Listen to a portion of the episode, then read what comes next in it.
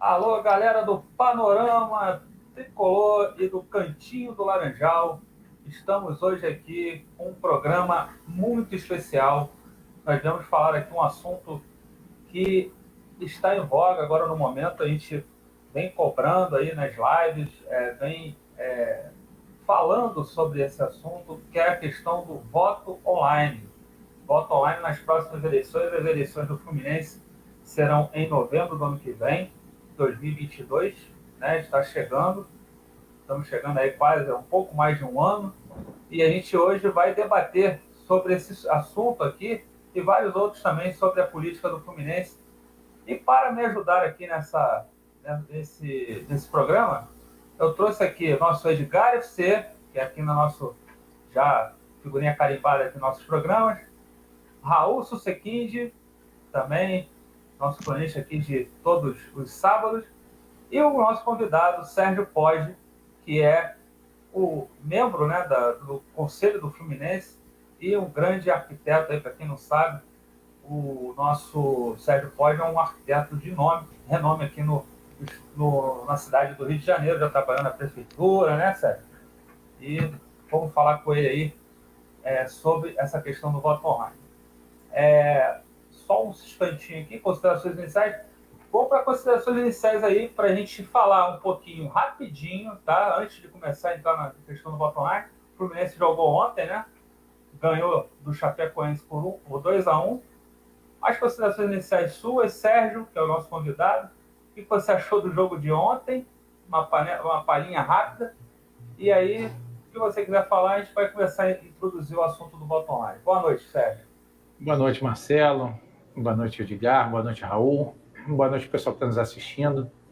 É um prazer estar com vocês. Agradeço o convite. É, primeiramente, falando aí do nosso jogo de ontem, porque afinal de contas, tudo gira em torno do futebol. Nós somos tricolores, nós estamos aqui porque a gente ama o Fluminense e nós, pode ter outros que até que não, mas nós amamos o Fluminense por causa do futebol. Então, já que o nosso time jogou ontem, né? E a gente está num momento que a gente fica apreensivo, fica estressado. É, o, o, o, o, torcedor, de uma forma geral, é um ser estressado, né? Ele já tem sempre aquela tensão. A gente é um masoquista por é, escolha, né? Às vezes a gente até é um obstinado, a gente nasce com aquela coisa, não consegue se livrar. Mas é, atualmente as coisas têm sido mais estressantes ainda para o tricolor. Eu assisti o jogo ontem aqui em casa é, no primeiro tempo foi um, o Fluminense começou se impondo, né? Deu aquela aquele alívio, digamos assim, né? Porque a gente até boa parte do campeonato, é, 90% dos gols que nós fizemos foram no segundo tempo. Então, aquele nosso primeiro tempo era sempre aquele sofrimento e a gente tinha aquela expectativa de no segundo tempo melhorar, botar uma substituição, ganhar na velocidade no preparo físico e andou funcionando. Depois parou, né? Na verdade, o segundo tempo começou a piorar, as substituições atrapalharem e tal. A gente agora está com o Marcão, teve aquela história do fora Roger, o Roger já saiu, já, é passado como técnico, todo o respeito a ele pelo, pelo jogador que nos deu né, o gol do nosso título da Copa do Brasil de 2007, mas como técnico estava com aqueles problemas todos. Mas ontem a gente conseguiu sair na frente, excelente. Conseguimos fazer 2 a 0. Ufa, vamos terminar agora o jogo com uma certa tranquilidade. Ainda tivemos uma chance e tal, e de repente o, o time do Fluminense inexplicavelmente recuou e aceitou uma pressão da Chapecoense, com todo respeito à Chapecoense, mas é um time que em 19 rodadas fez sete empates e 12 derrotas. Quer dizer, é, não é um time que está jogando um bom futebol que a gente possa dizer assim, não, enfrentamos um, um, um adversário que está aí com retrospecto positivo, etc. E a gente terminou num sufoco danado, uma, um sofrimento absurdo. E aí não tem como a gente não ficar frustrado. Eu tenho muitos amigos que falam assim, mas a gente ganha os três pontos, é o que importa. Até a página 2. Né? Nós, é, é, logicamente, a prioridade, a primeira coisa é a gente ganhar. Aí o pessoal tem aquele, aquela, aquele chavão de é melhor ganhar jogando feio do que perder jogando bonito, e do que é, é, perder jogando bonito. também é, é, é uma certa falácia. Ninguém quer perder, mas a gente quer jogar com qualidade, convencendo, é, e a gente sabe que o famoso gol cagado não vai nos salvar sempre. A gente passou aí é, no início do campeonato vários jogos sem perder e de repente a gente entrou numa sequência de derrotas. Tivemos uns sete jogos sem uma vitória ou até mais, né? com derrotas para times que não, não estariam é, na nossa frente tecnicamente é, e deu uma desandada. E aí esse discurso de que é, é, é ser pragmático ele vai por terra. Então ficou uma frustração, sim, pela qualidade do que o Fluminense apresentou no segundo tempo, pela grande queda que teve, e a gente vê que o, o, o nosso time ainda está precisando de evoluir muito. Né? Então, vou deixar já essa minha pequena resenha aí para a gente poder começar a nossa conversa. Exato. Você falou aí uma, uma coisa importante, a maneira como o Fluminense ganha é que nos deixa é, com o cabelo em pé. Né? O Fluminense, nessa temporada, foi de contar nos dedos as partidas que ele jogou bem e venceu. Né? Eu não me lembro de uma partida com autoridade, com intensidade, que o Fluminense tenha ganho a partida. E, assim, é, é, vamos falar do jogo do River, mas sempre quando tocam no jogo do River, a gente tem que sempre lembrar que o River estava voltando com vários jogadores com Covid, vários problemas. O próprio Cerro Portenho ficou um mês e meio parado quando a gente venceu o Cerro lá no Paraguai. Então, eu esse ano ainda não vi o Fluminense jogar com autoridade e vencer sem sustos, né? várias partidas ele venceu, mas infelizmente não convenceu, né? É, ontem, mais uma partida é, o Fluminense começa bem, faz 2 a 0 a, dava uma falsa, deu uma falsa impressão que o Fluminense ia ganhar fácil a partida. Poderia meter 3, 4, 5 e ganhar a partida aí sim. Nós estaríamos aqui muito mais contentes se tivesse conseguido manter uma regularidade durante toda a partida.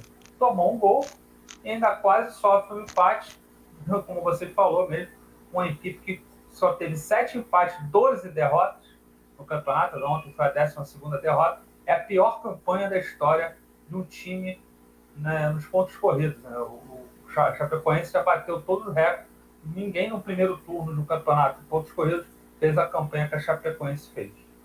Ô, Raul, Marcelo, um detalhe, né, antes de passar para o Raul, é, não podemos esquecer que o, o Marcos Felipe fez duas ou três grandes defesas. Foi.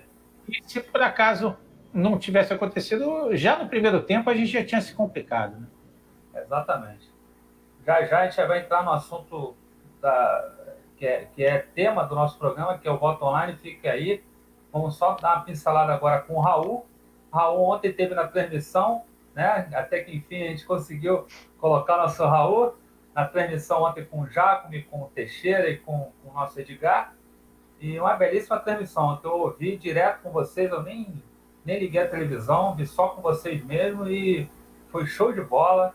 Vocês estão de parabéns. E, e o que você achou, Raul? Eu sei que já, já, você já ontem deu seus pareceres, mas hoje com a cabeça mais tranquila, né?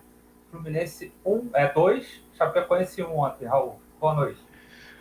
Boa noite, Marcelão. Boa noite, Edgar. Boa noite, Sérgio. É prazer, Zaço, estar aqui com vocês de novo. É, agradecer de novo agora, né, pessoalmente aí para você, Marcelão, o convite ontem, foi, foi muito legal. Prazer, prazer nosso. Foi bom, bom fazer é, o jogo também com o Edgar, com o Mauro, com o Teixeira. É, eu estou basicamente alinhado com o que, com, o que disse o Sérgio, né, e foi a linha do que a gente comentou ontem também na, na transmissão. O Fluminense começou muito bem, teve 20 minutos ali de pleno domínio de bola, é, criação de oportunidades ali, principalmente pelo lado direito do ataque. Saíram os dois gols, né? duas conclusões bonitas, né? o Bobadilha, chute forte ali, chute de, de, de centroavante, e a cabeçada do, do Luiz Henrique, que é um lance muito, muito plástico, né? muito legal. E você até comentou agora que deu a falsa impressão de que a gente podia fazer três, quatro, cinco. Na verdade, a impressão ela foi correta. Era para ter feito 3, 4, 5 se continuasse jogando. É.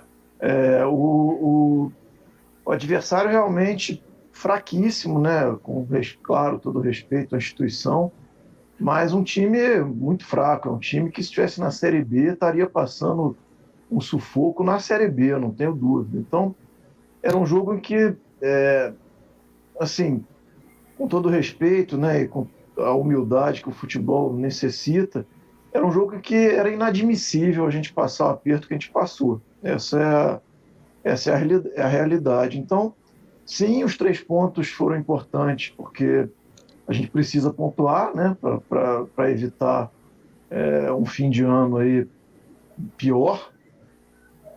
Mas é, a, a, sensação ao término de, do jogo foi amarga, né? Então, claro que seria muito mais amarga não fazendo os três pontos, é óbvio, né? Que ninguém tá, é maluco, né?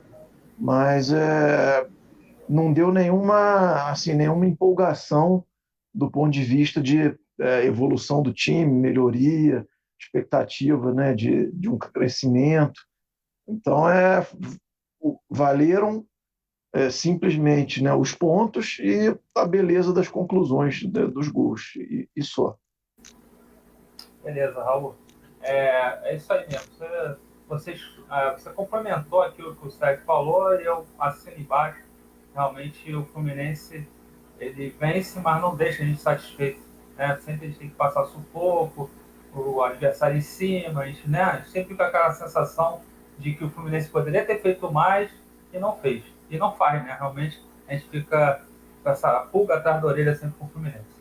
Edgar, só dar suas pinceladas, você também teve ontem na transmissão, aí essa pincelada para o pessoal que está assistindo, e eu vou passar o pessoal já já, e aí depois a gente já vai entrar no tema do, do bottom line. Bom, Marcelo, primeiro boa noite a você, boa noite, Raul. Tivemos ontem aí, mas sempre um prazer. E Sérgio também, uma grande honra receber aí no, no nosso canal. É, já é da casa, né? Com certeza.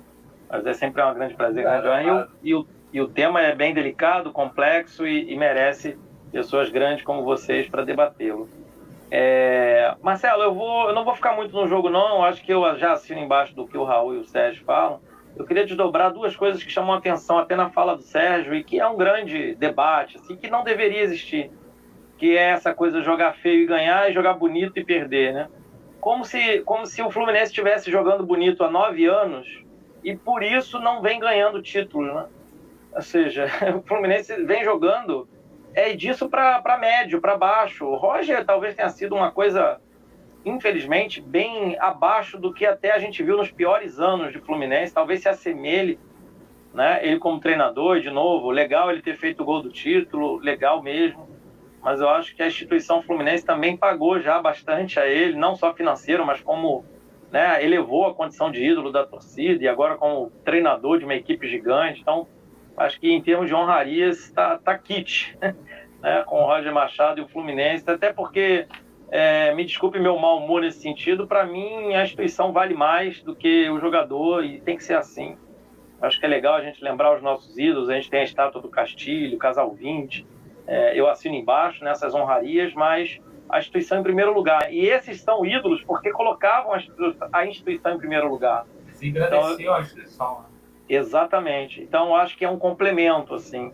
Né? Então, eu, essa coisa de jogar feio e, e ganhar, e, assim, se for uma verdade, se alguém trouxer para nós, assim, um, um, juntado de uma boa pesquisa, com, com bons índices, assim, com dados específicos, olha, se jogar feio dessa maneira que eu assino, vai ser campeão.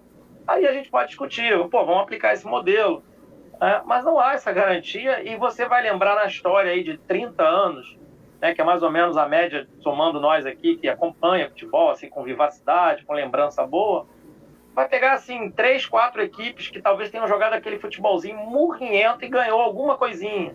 Eu lembro do Once Caldas, de uma Libertadores, que né, um, era uma equipe horrível né, e, e, foi campeão da Libertadores. É, e assim, vou ter dificuldade de lembrar, assim, sério, assim, que jogava mal, que jogava feio, jogar um futebol retrancado, de, de, de contra-ataque, o próprio Fluminense já ganhou títulos assim, o Corinthians com Carilli, ganhou, mas não jogava feio, jogava. O contra-ataque era muito bonito, era mortal, né? Era fulminante, né? E há uma diferença. Agora, invariavelmente, as equipes que jogam ofensivamente e buscam, elas são mais vitoriosas. Vide o nosso rival, que é, é campeão dois anos do Campeonato Brasileiro sem fazer grande força. O do ano passado, então, foi aquela coisa bucólica, deixa para mim que eu deixo para você. E terminou no fim ele sendo campeão e jogando futebol não foi negando o futebol, né? Os candidatos ao título, inclusive, do Campeonato Brasileiro nos últimos 10 anos, no mínimo, né? Isso para a gente não estressar o debate, são equipes que jogaram e foram as equipes notórias né, no seu ano. Então, é, isso não é verdade. Né? Então, assim, só queria falar um pouco disso, até para o Fluminense se encontrar. Né? O Fluminense precisa ter um, um, um, modelo de pensar o futebol, um modelo de jogo, uma filosofia de praticar futebol. Né? E, por fim, eu, quero, eu gosto sempre de lembrar o, um dos títulos icônicos que o Paulo Andel já escreveu, acho três livros sobre, falou que está no forno mais um ou dois, e quando ele tiver energia, ele vai falar desse título histórico de 95, aquela final que todos já davam o Fluminense como morto, o primeiro tempo o Fluminense estraçalhou o Flamengo, aquele Flamengo de Romário, Sávio e aquela turma toda. Né? E o segundo tempo, segundo tempo, embaixo de chuva, acabou o futebol ficando uma coisa esquisita, mas ganhamos o título com moral, com estofo, e, e o empate era do Flamengo, inclusive. Então, assim, a verdade é que as equipes que desafiam, que jogam, que têm gana e vontade e partem para cima são as campeãs. Acho que isso não tem a menor dúvida.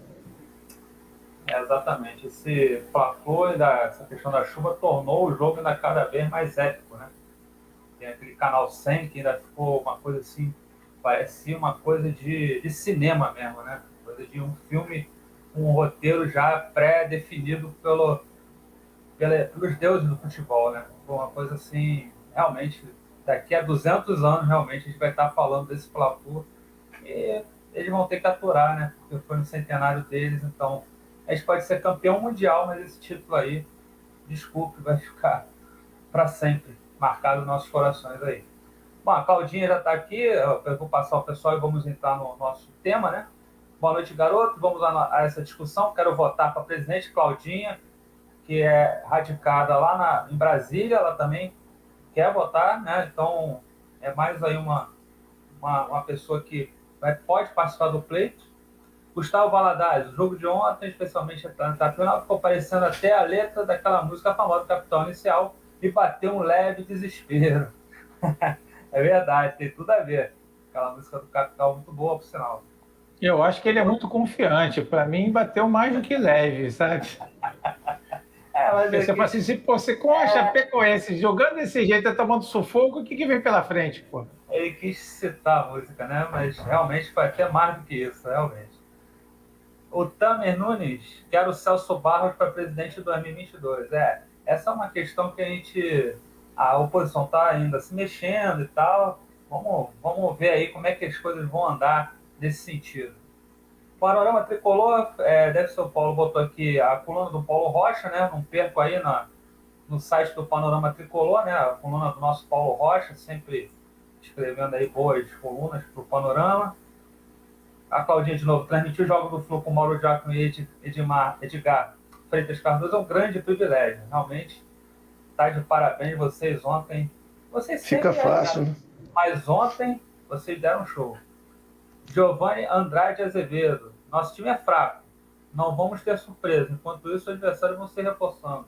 Lastimável. É, até o Botafogo, na Série B, conseguiu trazer o Rafael, que era ex-fluminense, né? Saiu aqui com o irmão gêmeo dele. Ele está voltando aí. E até o Botafogo consegue seduzir o jogador que veio da Europa. Aí o Giovanni falando de novo, Roger foi um dos piores erros da atual diretoria. Olha, tanto erro que eu não sei nem avaliar qual o pior deles, né? Existiram vários erros. O Roger foi um dos lastimáveis erros dessa gestão pavorosa do senhor Pavão. É, como o Edgar e o Paulo também, eu vou, não, não falo o nome do cidadão aqui, na, não merece falar o nome dele aqui. É, Panorama Tricolor, voto online, Flu, sempre é essa campanha nossa. Panorama Tricolor, Cantinho do Laranjal, credibilidade, sempre. Nosso Giovanni, o planejamento não houve nesta quinta às 20 horas, programa Panorama Tricolor, com a participação de Antônio Gonzalez, aí da Frente Ampla Tricolor, imperdível amanhã, aqui com o Velac Júnior, com o nosso Márcio Machado, é imperdível aqui, nosso Gonzalez, sempre trazendo informações é, fresquinhas dos bastidores do Fluminense. Giovanni Andrade, de novo, esse, esse título marca assim, mas hoje vamos ficar vivendo do passado para sempre. A torcida quer saber do agora, do hoje. Saudações tricolores. É, a gente Infelizmente, a gente tem um quadro lá no Cantinho do Laranjal, que é o Cantinho da Memória. a gente tem que ter memória, mas para ter a memória, a gente tem que começar a construir hoje, né? O hoje está complicado porque hoje e o futuro. Porque o hoje está difícil e o futuro a gente não sabe o que vai acontecer. A gente, quinta... tem, a gente tem memória e quer que nossos filhos tenham um dia, né? Pois é, o é, debate é que a gente estava tendo outro dia com o Edgar na, na live. Já vão para 10 anos. Vocês que são. Sem título. Alguns aí um tanto mais novos que eu, né? O pessoal que é da, da começou a acompanhar o, o futebol a partir da segunda metade dos anos 90, tem memórias, só que elas não são boas. Pois é. Tem né? Então a gente, boas, quer, a gente quer ter boas memórias. Eu sou, tenho 54 anos, vou fazer 55 agora. Comecei a, acompanhar futebol efetivamente em 75. E aí é o que eu falo, até os meus 18 anos o Fluminense foi campeão, sou de 66. O Fluminense foi campeão em 69, 71, 73, 75, 76, 80, 83, 84 e em 85 foi campeão, tinha 18 para 19 anos. É, é uma covardia você pegar alguém dessa geração e pegar alguém que começou a acompanhar o futebol em 96, em, ou pode até ser antes, em 80 e 86, porque de 86 a 95 a pessoa viu a, a, um grande título, que foi de 95, passou nove anos esperando um, depois veio aquele desastre da nossa história. O nosso problema é que a gente passou pelo pior período da nossa história há relativamente pouco tempo. Então a gente tem gerações, quem é tricolor, que é dessa geração, é um guerreiro mesmo, é um cara convicto. Porque o cara que era fraco de espírito é, foi procurar outra coisa. Então a gente quer ter é boas memórias. Memórias todo mundo tem. Né? Só que a gente quer ter as boas, a gente tem as glórias. E o pior, né? nós passamos agora relativamente pouco tempo, praticamente 10 anos, né? de 2010, nós passamos um período que em 2007 fomos campeões da Copa do Brasil, 2010 fomos campeões brasileiros, 2012 fomos campeão brasileiro. Parece que esse período de glória, que foi um dos mais vitoriosos da nossa história, não aconteceu porque a gente só tem lembranças de tragédia, até porque eu tenho uma teoria, né, que cada vez que a gente fez uma coisa bacana, a gente logo depois teve uma coisa depois para atrapalhar. Em 2011, a gente tinha acabado de ser campeão, veio aquela, aquele caso do Murici, aquele bando de é, é, problema, o Murici falando é, barbaridades, depois o Emerson falando barbaridades, e a gente, em vez de começar o ano com o alto astral, começou o ano é, sendo esculachado. é o início da, da trajetória dessa, dessa sócio no, no comando Fluminense. É, e depois de 2013, a gente foi campeão em 2012, e 2013 foi aquele ano horroroso, porque houve uma covardia no planejamento, alguém falou de planejamento. Foi um ano que não se planejou 2013, era para fazer uma, uma mudança, que um ciclo tinha se fechado, continuou, foi aquela tragédia. E aí a gente levou uma porrada, uma covardia da história que foi o ataque que todos fizeram de uma forma irresponsável e covarde à instituição do Fluminense, erradamente, porque se precipitaram, foi um julgamento que na história aí tem casos que se vê dessas grandes injustiças. E não se preocuparam em reparar, né? Não, porque não jamais se repara de forma igual, né? Os covardes é. se calam. E aí, então, a gente não consegue aproveitar o nosso momento de glória. E depois disso, foi essa, essa sequência. Depois de 2013, a sequência de sofrimento. Né? Exatamente. E aí teve o grande livro do Pagar o Quê, do nosso, do nosso Paulo, que foi uma defesa institucional brilhante. Né? Mas e... o que acontece é o seguinte, Marcelo. É, assim, é... Quem se preocupa com isso são os tricolores, que os outros, eles, eles não estão preocupados com os. Não estão preocupados, exatamente. Estão preocupados com as versões. Então, hoje a gente tem, por exemplo, a comunidade vascaína sendo é, inundada de uma versão odiosa é, é odiosa a versão, porque ela prega o ódio contra o Fluminense no passado. O Fluminense era racista, que discriminou o jogador de E isso é disseminado, eles falam o tempo todo, só sabem falar disso. É verdade. E você contra-argumenta com fatos, e a gente tem um, um, uma pessoa que, que, é muito qualificada, um rapaz novo que participa dos grupos, o Felipe Duque, é, e mostra com fatos históricos, com é, notícias de época, etc. e tal, como isso é falacioso. Mas não interessa que o torcedor ele quer fazer é a troça, ele quer esculachar independente de ser verdade ou fake news. E a gente, cada vez que acontece uma situação dessa, cria um novo fato. Né? Então, o que aconteceu com a portuguesa, ninguém quer saber a verdade. Que é pegar a versão e esculachar a nossa história. Infelizmente, a verdade repetida diversas vezes, né? Acaba, e não desmentida, ela se torna uma verdade, né? E foi o que aconteceu.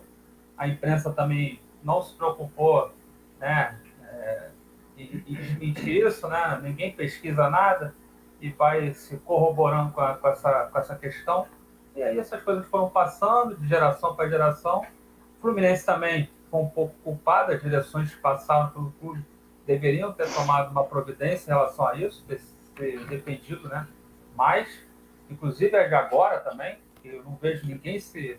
Inclusive ao contrário, né, expulsando as pessoas do clube, afastando as pessoas do clube, não se conecta com a, com a, com a torcida, não se conecta com os verdadeiros aí tricolores, e aí acaba que fica o clube sendo atacado de tudo que é lado e, achincalhado, e é assim que fica a situação do, do, clube que a gente ama.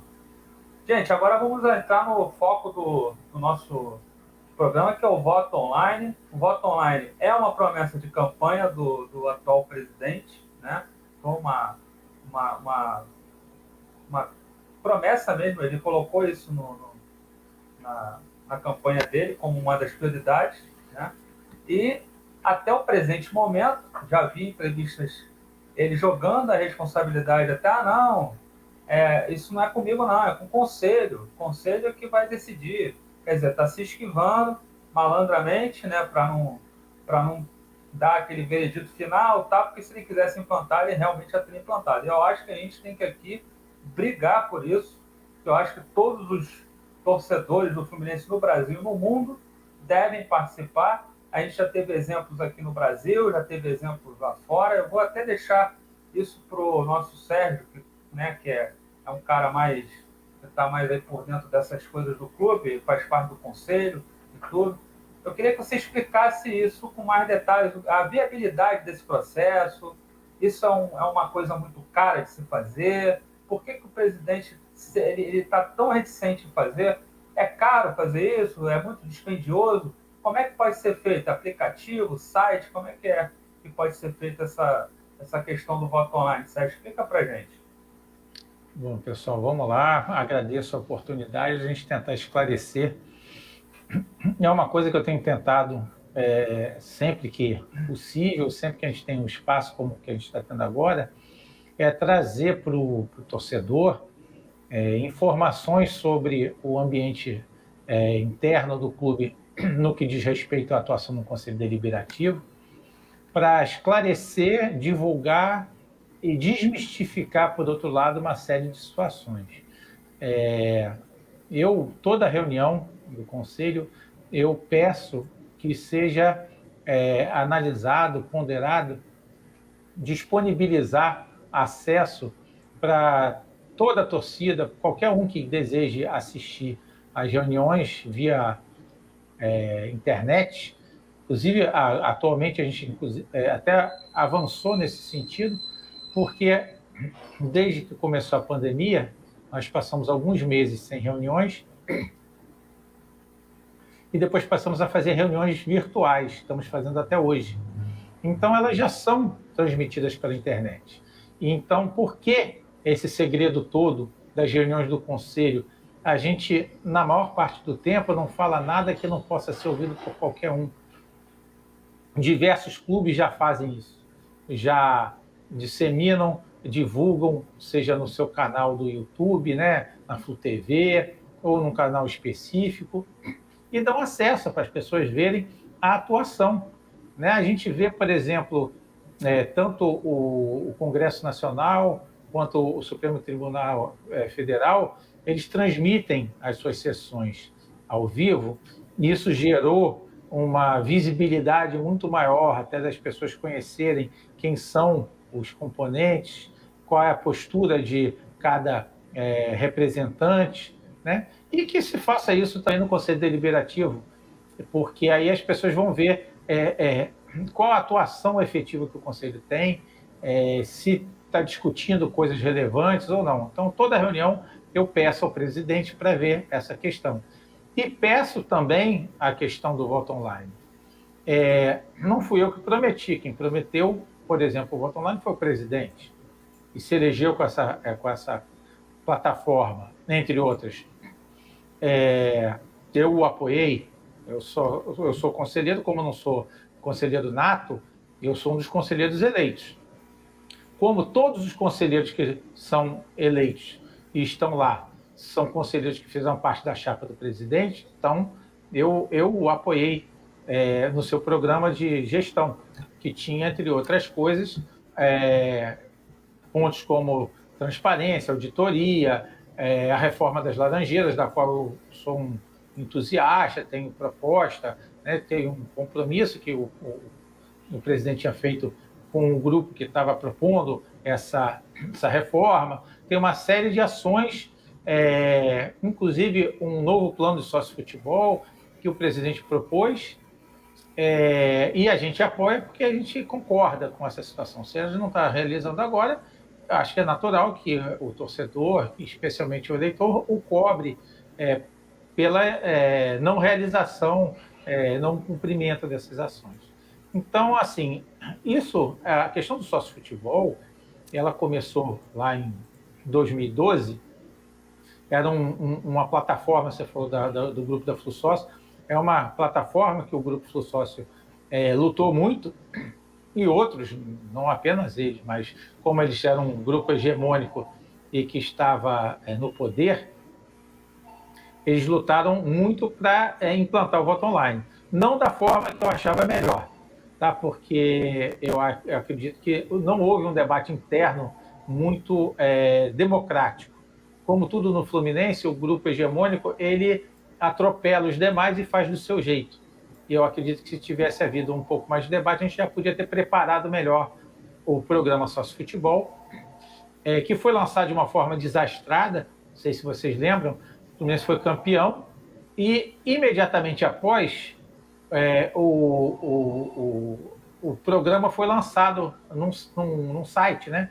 Para associação, foi divulgado, foi lançado. E internamente, mesmo dentro do clube, mesmo os, os integrantes da gestão tinham alertado o presidente Peter que é, esse sistema não era capaz de suportar um tráfego de, é, de, de acessos muito grande. E o que acontece? A torcida entusiasmada entrou no site para se associar e no primeiro dia o site deu pau. E o presidente falou que estava lançando, mesmo sem ter estrutura, que internamente já se sabia, para aproveitar o momento. O que, que acontece? Só conseguiram resolver esse problema de acesso um mês depois, só em janeiro. Então, todo o, o impacto que houve com o lançamento do sócio futebol, ele se perdeu, porque ele só entrou em, em, em janeiro. E o pior, né? É, quando entrou, já começamos com uma campanha ruim, já tivemos problemas de é, renovações, já começamos com outros problemas em 2013. Então, é, o programa ele previa, no primeiro ano, 20 mil associados, e no segundo ano, alcançar 50 mil associados, e daí a gente mais ou menos era um horizonte esperado. Depois ia depender da qualidade do engajamento.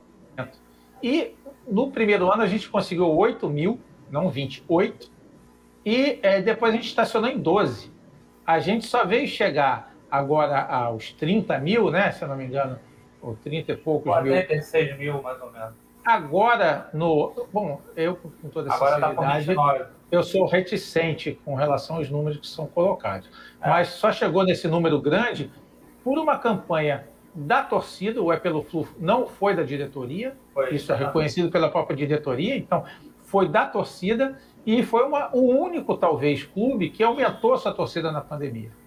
Esse mérito não é da gestão até porque a gente não tinha futebol nenhum para é, causar essa empolgação. Esse mérito é da torcida que comprou essa briga. E também porque, desde então, se prometeu no, campo, no, no, no programa Sócio Futebol o direito ao voto. Né? E isso se dizia que ia fidelizar a torcida, porque a pessoa só pode ser, é, ter direito a voto após dois anos, então a pessoa ia evitar se desassociar, que ela perderia o direito ao voto e, é, por incrível que pareça, é, o, o, o, o, sócio futebol não é majoritariamente, é, não tem majoritariamente direito a voto nos clubes do Brasil. não são muitos é, que, tem, que são sócios futebol que têm direito a voto. A gente tem alguns clubes que não tem diferenciação de sócio contribuinte com sócio futebol. A pessoa é sócia. E aí ela paga um valor X, e aí depois, se ela quiser usar alguns outros serviços do clube, ela é, complementa, mas é, o básico é sócio. Tem outros que não têm a, a parte desportiva, social, olímpica. É só futebol. O Santos, por exemplo, o Atlético Paranaense. Então, não tem diferenciação. A pessoa é sócia, ela vai votar porque não tem essa coisa. Quem é sócio futebol, quando tem outras categorias e tem direito a voto, são poucos clubes. Mas o Fluminense deu esse passo à frente. Foi discutido se devia, não devia, e se quis engajar o torcedor. Quando você quer engajar o torcedor, é, você também não está querendo, você não pode dar direito a um torcedor sem que ele possa exercer esse direito. Então, desde o início já se discutia uma forma de você viabilizar o, o voto, né? É, é, é, a distância, porque você teve torcedores no Brasil inteiro. Por que, que um torcedor em Brasília ou, em Niter... É, ou ali em, em, em Vitória, né? para não pegar um lugar muito longe, não estou falando do cara lá no Ceará, estou falando em Vitória. Por que, que ele vai ser sócio se ele não consegue? Se o Fluminense raramente joga lá, na sua cidade, no seu estado. É, ele não tem é, nenhum outro benefício efetivo em ser sócio além do direito ao voto. E quando ele vai chegar no momento da votação, ele não tem como votar, é, porque agora mesmo andou se falando o seguinte: não, o torcedor que quiser, ele tem direito sim, basta ele pegar um, um transporte, um avião, um, barco, um, um ônibus, um carro, né? e, e vá até o Rio. Oh, isso daí é uma disfarçatez. Mesmo que a pessoa mora em Vitória, é uma disfarçatez. Você acha que uma pessoa vai andar é, 500 quilômetros, levar seis horas para é, é, poder exercer seu direito a voto. Isso não precisa sair nem do âmbito da região metropolitana do Rio de Janeiro.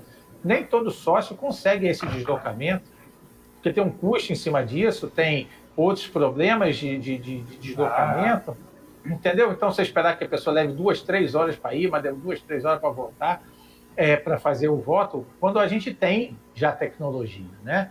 Então, essa, esse, essa situação não aconteceu em, em 2013, é, né, quando o PT se reelegeu, ainda não tinham implantado.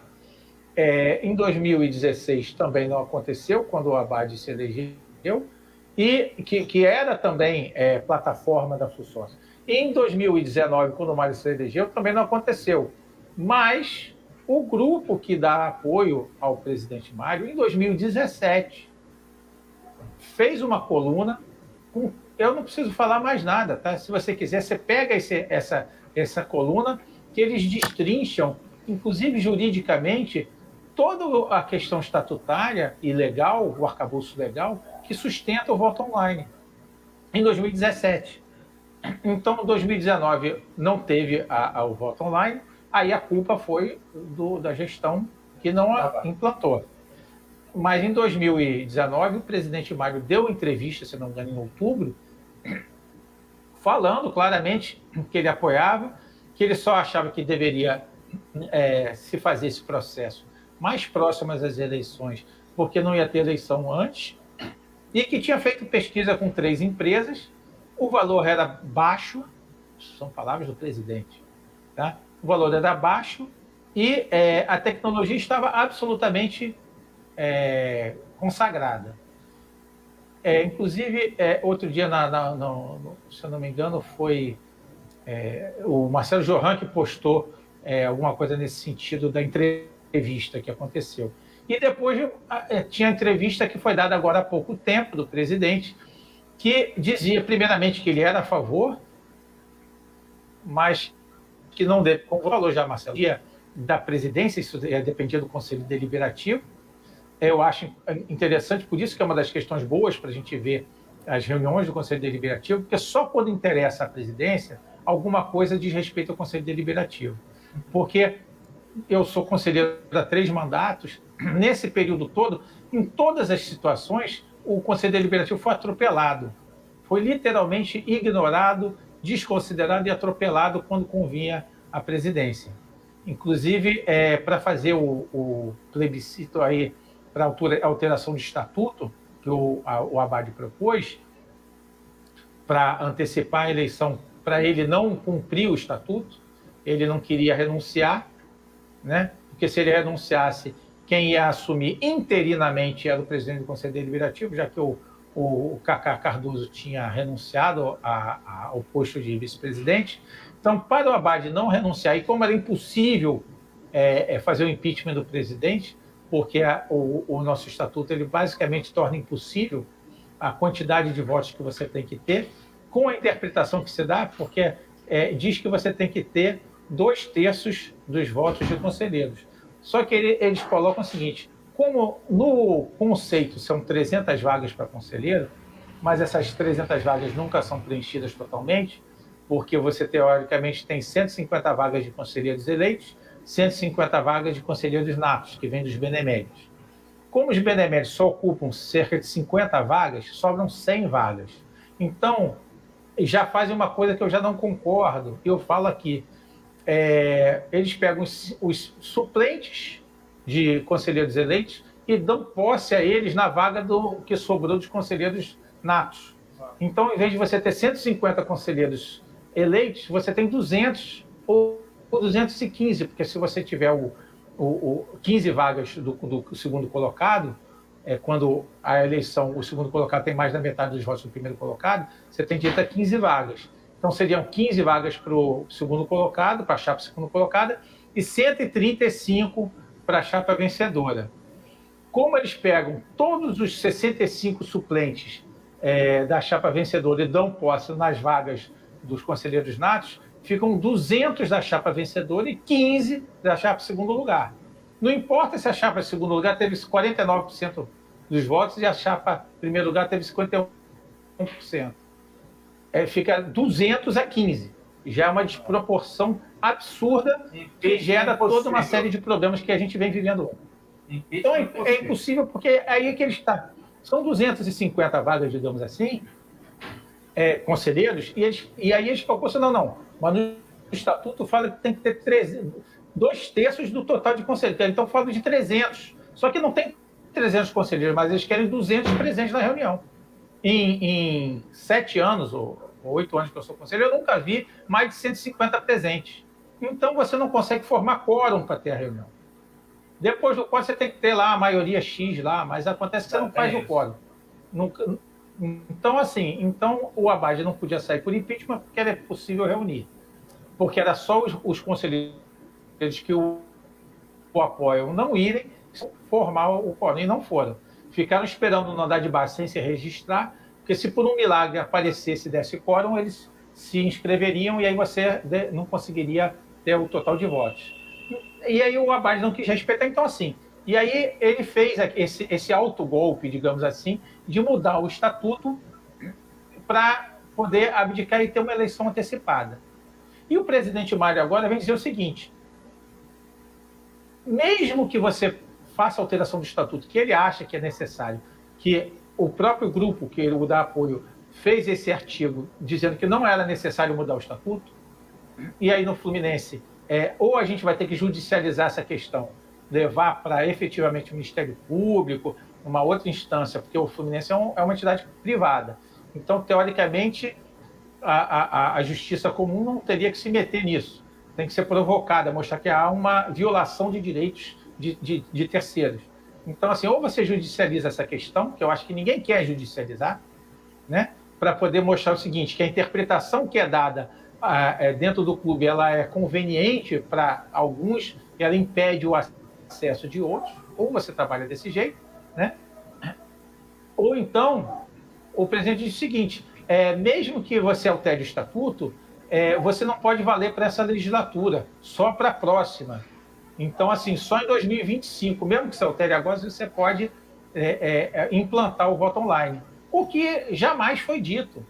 E é uma interpretação dele. Ele, não, alguém, alguém pode entrar na justiça contra. Mas quem vai entrar na justiça a favor? Também. Então, assim, criou-se essa situação. Agora, para elegê-lo antecipadamente em março em, ou em junho, né? em vez de eleger em novembro, como era o, o, a previsão no estatuto do mandato do, do Abad, foi possível você antecipar é, é, é, a eleição com uma alteração estatutária que valeu imediatamente. Aí foi conveniente. Aí pode. Agora, para você implantar o voto online, que na interpretação de muita gente não é necessário investir no estatuto, aí já começa a postergar, procrastinar. Né? Então, por isso é que eu me juntei, porque eu não sou o, o, o, quem teve uma ideia de fazer essa campanha de voto online, não. Eu apenas me juntei aos torcedores de diversos lugares do, do Brasil e do mundo que já estão pedindo por isso. Inclusive, nós temos aí amanhã, você acabou de citar aí o, o Gonzalez, né, do, do Grupo Frente Ampla, Exatamente. que há vários meses lançou também é, uma campanha com vários vídeos. Eu, inclusive, participei, também dei o, o meu depoimento no vídeo a favor do voto online. É, e é como eu estou dizendo, a, a, a, o presidente Mário também estava a favor disso há três anos atrás. O grupo que o dá apoio agora estava cinco anos atrás apoiando.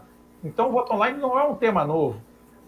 Eu acho que é o contrário, é um tema mais do que maduro, já decidido. Então, nós estamos esperando o quê? É preciso mudar o estatuto? Vamos mudar. Ah, não, mas o problema é o seguinte, que o estatuto não permite voto por procuração. Isto não é um voto por procuração. Porque fala assim, não, a pessoa pode pegar o seu, o seu, a sua senha para votar e dar para um terceiro. Olha só, isso você pode fazer em qualquer coisa na sua vida. Você pode é, dar o seu título de eleitor para uma pessoa, fingir lá que vai. Tem volta e meia, tem alguém tentando burlar. Você pode dar sua senha do banco, você pode dar sua carteira de motorista. Há N situações. E aí, uma responsabilidade ou uma irresponsabilidade sua. Agora, o que não pode é alguém roubar né, a sua identidade. Você tem os programas de sócio é, futebol que já são online, se eu não me engano, o internacional mesmo já é online. Como é que eles resolvem isso?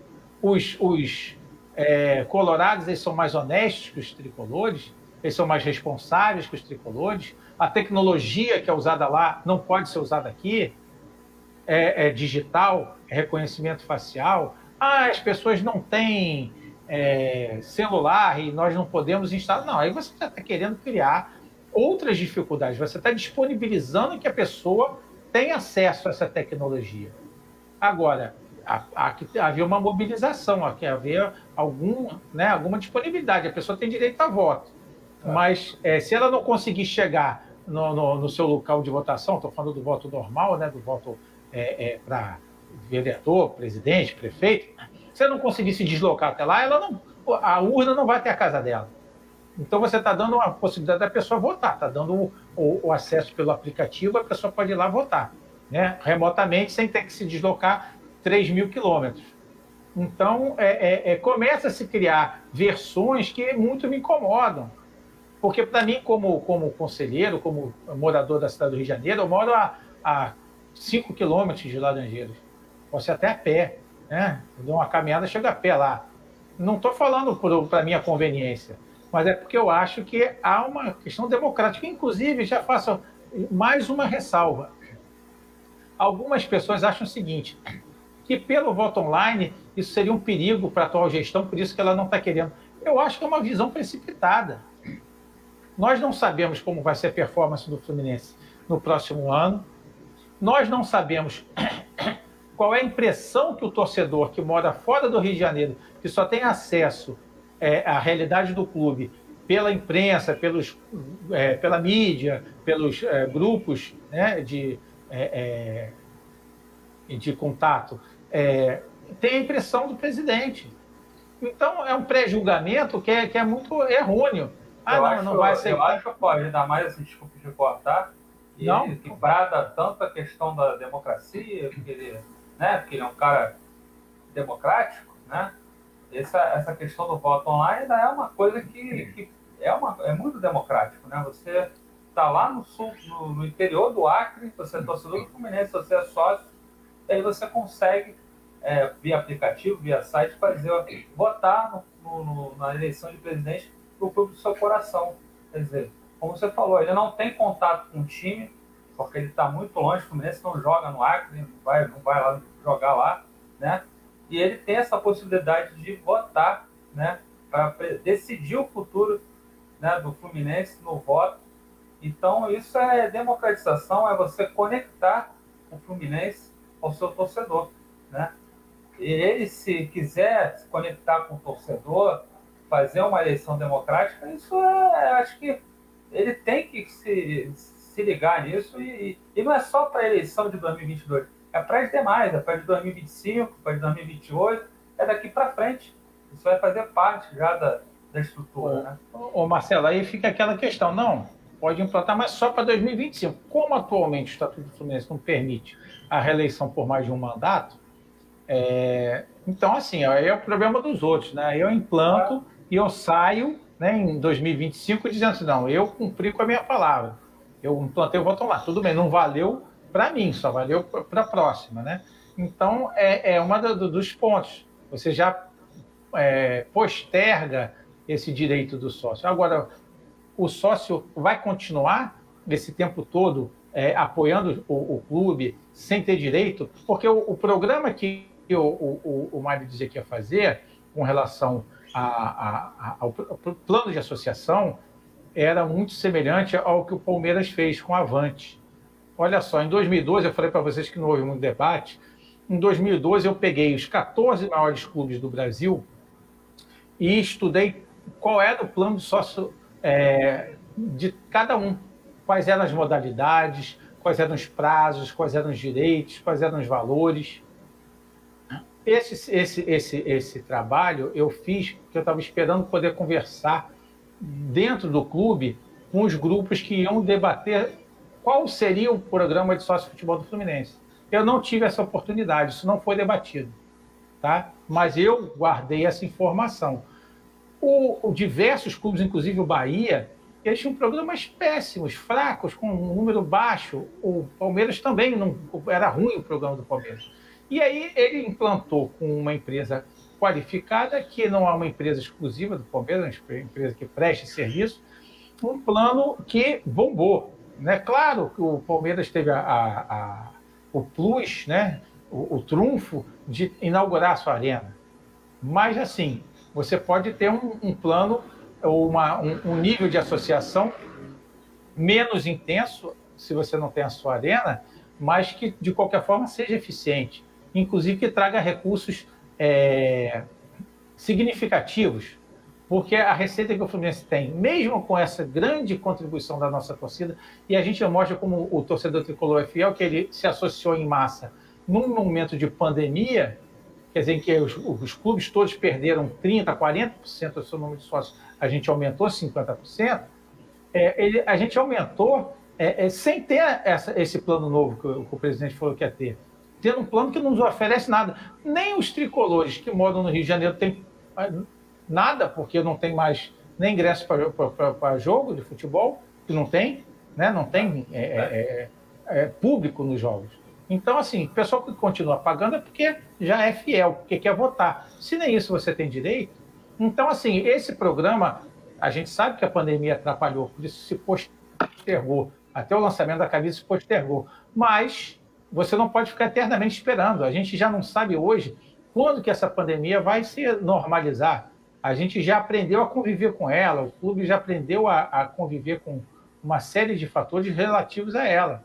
Então você tem que lançar então esse plano novo para alcançar novos é, sócios, para aumentar o valor. Que eu vou falar uma coisa para vocês. Sabe quanto que aumentou a receita do Fluminense com sócio futebol até agora, sem tirar esse, esse aumento que deu aí esse último ano, mas até o ano passado, nada. Sabe por quê? Porque o sócio contribuinte ele paga quatro vezes o que um sócio futebol paga. Quando o sócio futebol foi implantado, contribuinte para o sócio futebol. Dando uma picotada. Nosso Sérgio. Opa! Voltou? Está me ouvindo, Marcelo? Agora eu estou ouvindo. Pode continuar. Certo? Certo? Tá ouvindo Marcelo? Tô aqui, tô vendo. Salve. É, acho que a internet dele deu problema, ele estava explicando aí a questão do sócio futebol.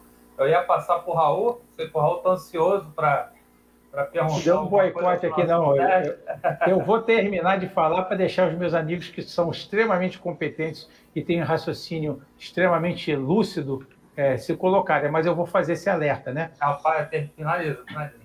Então, é, é, vamos lá, vou, vamos voltando. Eu estava em que ponto do que cortou? Falando só de futebol, que não, não gerou nada. Você disse que, você disse que a receita não aumentou. Ah, sim, porque não aumentou. Quatro sócios contribuintes. Quatro. Aí a pessoa era sócio contribuinte. A pessoa era sócio contribuinte porque era o único plano que ela tinha. Quando ela falou assim, não, peraí, em vez de eu pagar 160 reais, eu posso pagar 40, eu não vou lá, eu não moro perto de lá. Então a pessoa migrou. Então houve cerca de duas mil. Não é? Então, não estou errado, né, Edgar? Pois é. Tá então, assim, cerca de 2 mil sócios migraram. Então, assim, se um sócio contribuinte ele paga equivalente a 4 mil sócios de futebol, quantos sócios de futebol precisa para zerar? 8 mil, foi o que entrou. Então, não, não houve uma, um aumento de receita. Hoje, o clube declarou, ah, já agora no, no segundo trimestre, no balancete, que é, tem uma receita, teve uma receita do primeiro semestre de cerca de 6 milhões com o sócio futebol, porque dá cerca de 12 milhões no ano. Tá? É um milhão por mês, você tem custos de operação, etc. e tal. Então, é, é, a receita ela tem cerca de um milhão por mês. Aí eu fiz uma analogia, botei no meu Twitter outro dia, o pessoal falou, ah, mas não é uma relação direta, mas se a gente vai botar no saco, o, o déficit que os esportes olímpicos dá no ano é de 15 milhões. O, a receita que o, o sócio futebol dá no ano é 12. Então, o sócio futebol, ele basicamente é, equivale ao déficit do, do esporte olímpico. Não é da mesma caixinha, mas no final do Fluminense dá a mesma situação. Então, assim, não é nem uma receita volumosa ainda. Né? A gente não está falando de 20 milhões, de 30 milhões, que é algo que a gente pode alcançar se a gente tiver um plano mais qualificado, que as pessoas tenham retorno. Porque o pessoal falou o seguinte, o Mário defendia isso na campanha de 2016. No plano da Avante, tem corintiano que é sócio do Palmeiras. E não é para frequentar o Palmeiras, é porque, sendo sócio do Palmeiras, ele tinha desconto na faculdade. Então, ele era sócio da Avante, porque a Avante dava desconto na faculdade XYZ. Então o cara é da Curitiba, mas eu sou sócio do Palmeiras e, e fiel, porque ele, ao menos 4, 5 anos, ele vai manter aquela associação. Isso o Mário dizia que já estava pronto, então era só utilizar. Agora continua não utilizando, quer dizer, é, é, a gente continua perdendo a receita. Então, assim, esse é o conceito básico, eu já falei, é, é, é que eu não vejo obstáculo legal e a, e as jurisprudências, e se é, não houver um entendimento ágil e, e para que a implantação aconteça, eu estou conclamando o, todo mundo que queira participar, que tenha a capacidade de colaborar para defender essa causa, para a gente lutar por isso, né? E que tem todos esses problemas paralelos aí que é, também envolvem o assunto sócio-futebol. É, e o, o voto online. Agora deixa vocês. Eu... Obrigado. É. Maravilha, Sérgio esclareceu muito aqui, a gente precisa saber, né? Precisa estar por dentro do que está acontecendo, você está lá dentro, você está é, vendo tudo, né? O que acontece dentro do que acontece no Fluminense. Raul Sequinho, você que é o cara do, da área tributária, sabe tudo aí de auditoria, né? Nosso Raul é fera nessa, nessa área. Pergunta para o nosso Sérgio Pode aí em relação ao voto online. Alguma pode ser até uma dúvida sua, Pode mandar aí para o nosso Sérgio. É, na verdade, Marcelo, uma. Eu até antes de, de fazer uma pergunta, eu vou, eu vou dar uma visão, é, acho bastante, bastante objetiva do, desse assunto. Né?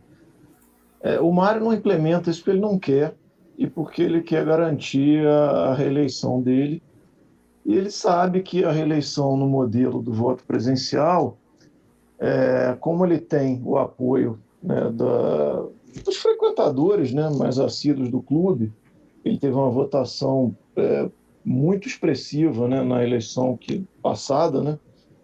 É, ele confia nessa mesma base de apoio para ser reeleito. Então, eu hoje estava comentando é, muito bem comentado, aliás, que eventualmente né, a abertura do, do, do, do voto online poderia manter né, uma, uma preponderância do Mário, caso a percepção do, né, de, de, torcedores de outros estados sobre a gestão dele seja positiva, ele ainda assim poderia ser reeleito. Mas é que, a meu ver, é aquela história de trocar o certo pelo duvidoso. Na cabeça dele, a reeleição no modelo atual é certa. Na, no modelo online, ele abre a, a, uma janela para possivelmente perder. Então, é, qualquer argumento de, de, é, de razão jurídica, né, ou de responsabilidade do conselho e não dele, ou etc. e tal, é, são discursos de ocasião, né, que ele certamente está usando é, para não, não ter que cumprir o compromisso que ele assumiu, porque ele sabe que esse compromisso hoje poderia tirá-lo né, mais facilmente do poder. É, tanto é assim, né, que o próprio Sérgio comentou muito bem, que existe um documento já antigo, é, com todo o arrazoado jurídico né, justificando a possibilidade, sim, de implementação. Então, quer dizer, o estatuto para essa finalidade, até onde eu saiba, é, não mudou. Então, se era possível, né, há dois, três anos atrás, continua sendo possível agora. E outra coisa é o seguinte: ainda que a gente admitisse que isso está fora do controle é, pessoal dele por não ser uma decisão presidencial, e vamos assumir que tivesse sim que passar pelo conselho, que, que tenha sim que é, envolver uma mudança de estatuto, a gente está cansado de saber que, do ponto de vista prático, e o Sérgio explicou muito bem a composição do conselho, é, o Mário aprova o que ele quiser no conselho, né? Ele tem uma base de apoio suficiente para isso. A gente está cansado de saber é, então, chega a ser um pouco infantil até dizer que ele não pode porque tem que ser do conselho, quando ele passa no conselho o que ele bem quiser, a hora que ele bem quiser. Então, para mim, é muito claro que a, a, a razão é, da não implementação do voto online é, é para garantir uma reeleição mais fácil do Mário. É, qualquer argumentação jurídica ou, ou, operacional nesse sentido de quem que tem que fazer o que é, não cola, é uma, é uma explicação é, pueril, né, no meu modo de ver. Então, ele, para mim, ele não faz porque ele não quer. Outra coisa, né, pra, pra só para finalizar sobre o que o Pode falou, é, o amadorismo de certas coisas no Fluminense ele chega a incomodar, porque ele estava dando um exemplo do sócio contribuinte, sócio futebol. Eu sou sócio contribuinte do Fluminense desde 1985, são 36 anos. É, e eu fiz essa análise também de poder passar para sócio futebol e pensei, o que, que eu tenho a mais para ser sócio contribuinte do que eu teria para ser, só, é, para ser sócio futebol, considerando que eu não, não uso o clube, né? não uso o clube por uma questão pessoal, né? Eu, eu né? não é não é não é cômodo para mim no dia a dia. Eu moro longe é, e, e, enfim, não, não faz sentido para mim. Então, o que, que o sócio contribuinte, né, que, e muitos, né, vendo esse dado do, que, que o Sérgio colocou, da, da migração em massa que foi feita do contribuinte para o futebol, o que, que justifica o Fluminense não criar diferenciações nesses planos né, para tentar aumentar a base de arrecadação. Eu continuei no, no, no sócio contribuinte por uma decisão é, puramente emocional e não racional de contribuir um pouco mais com o clube. Né? Pode parecer que eu estou falando isso aqui de demagogia e tal, mas não é, não. Eu, eu continuei como sócio contribuinte por, por uma paixão irracional que eu tenho pelo clube. Graças a Deus eu tinha condições de, de manter pagando a mensalidade de sócio contribuinte e assim continua 36 anos. Mas, como o Pode bem colocou, né, eu não usando o clube, não tendo jogo, a minha vantagem é zero. Eu não ganho um, um pré-lançamento de camisa, não tenho um desconto, não tenho nada. Então, assim, são coisas que você vê que é de, uma, assim, de um amadorismo que faz com que um, um, uma base de, de sócio aumente em, em 4, 5, 6, 7 mil pessoas e a arrecadação se mantenha flat. É um negócio que não faz sentido algum. Fala, diga lá, Sérgio. Não, eu queria só complementar dentro do que você fala, que eu, a gente até diz uma outra coisa. Eu fui sócio contribuinte por cerca de 10 anos. Eu fui sócio do clube quando era garoto, com meus pais, e depois eu deixei de ser sócio, eu voltei cerca de 11 anos, e fui uns 10 anos sócio, é, 9 ou 10 anos sócio contribuinte, e, e aquele sócio contribuinte que não frequenta o clube é o melhor rendimento que o clube tem, porque ele paga, é o que paga mais, e ele não usa então, é aquele dinheiro vem todo na mão do clube sem é, um, uma contraprestação. Primeira coisa. Eu agora me tornei sócio proprietário há cerca de dois anos, acho. E, teoricamente, se você faz a conta, você que é uma pessoa das contas, sabe que hoje, basicamente, em cinco anos, se você considerar o custo do título, né, que está depreciado, e que o sócio é, proprietário paga metade do valor do sócio contribuinte, em cerca de cinco anos, um sócio proprietário paga o custo do título e passa a, a, a, a ter um custo menor né, é, do que um sócio contribuinte. Então, a pessoa que é sócio contribuinte com você há 30 anos é a pessoa que contribuiu muito para o clube e dá muito retorno para o clube. Inclusive, assim, há um ponto que eu não citei, eu vou pedir perdão só um segundo, que é uma outra discussão, e aí eu não estou querendo ser popular, eu não estou querendo ser demagógico, porque é um ponto que às vezes mexe com a pessoa, a pessoa fica até incomodada. Que é assim, é o seguinte, o, o, a mensalidade do Fluminense é a mais barata dos clubes da Zona Sul do Rio de Janeiro. Ela é ridícula, eu falo, é ridícula. Um sócio proprietário, ele paga cerca, que você tem um desconto se você paga antecipado, cerca de 80 reais por mês eu compro uma pizza mais cara do que um título, um, uma mensalidade sócio-proprietário. E aí você fala o seguinte: como que o clube vai se bancar? Digamos que todo o, o valor do sócio contribuinte proprietário vá para o clube social e esporte olímpico. E aí o, o, futebol não fica com esse valor. Como que o clube vai se sustentar com esse valor irrisório de 160 reais de um sócio contribuinte e, e 80 reais de um sócio proprietário? Não paga. O que, que é? Há uma irresponsabilidade, uma demagogia. Aí fica, a gente estava falando que é melhor jogar bonito e, e, perder ou jogar feio e ganhar. É a mesma coisa, é melhor você pagar pouco e ter um clube em mau estado, que vira uma opção barata para quem mora perto da região, que não quer nem gastar dinheiro, que a pessoa fala assim, não, eu vou na, na academia, aquela academia eu vou pagar 250 prata, no Fluminense eu vou pagar 160. Então vou para o Fluminense, que é mais baratinho aqui, me convém, me atende aqui do lado. E aí não é o torcedor, não o tricolor que vai pensar isso, porque o tricolor é o que o Raul fez. Há 30 anos ele nem vai lá e ele paga o plano. E eu conheço dezenas que são assim. Esse que está lá no clube hoje é aquele cara que ele mora na região, ele está se lixando. Se ele mudar dali, ele vende, é, ele vende não, ele para de contribuir nunca mais volta lá. É o cara que pega o chinelo do Flamengo e bota o chinelo do Flamengo é, é, escondido dentro da mochila, chega lá e tira foto da piscina.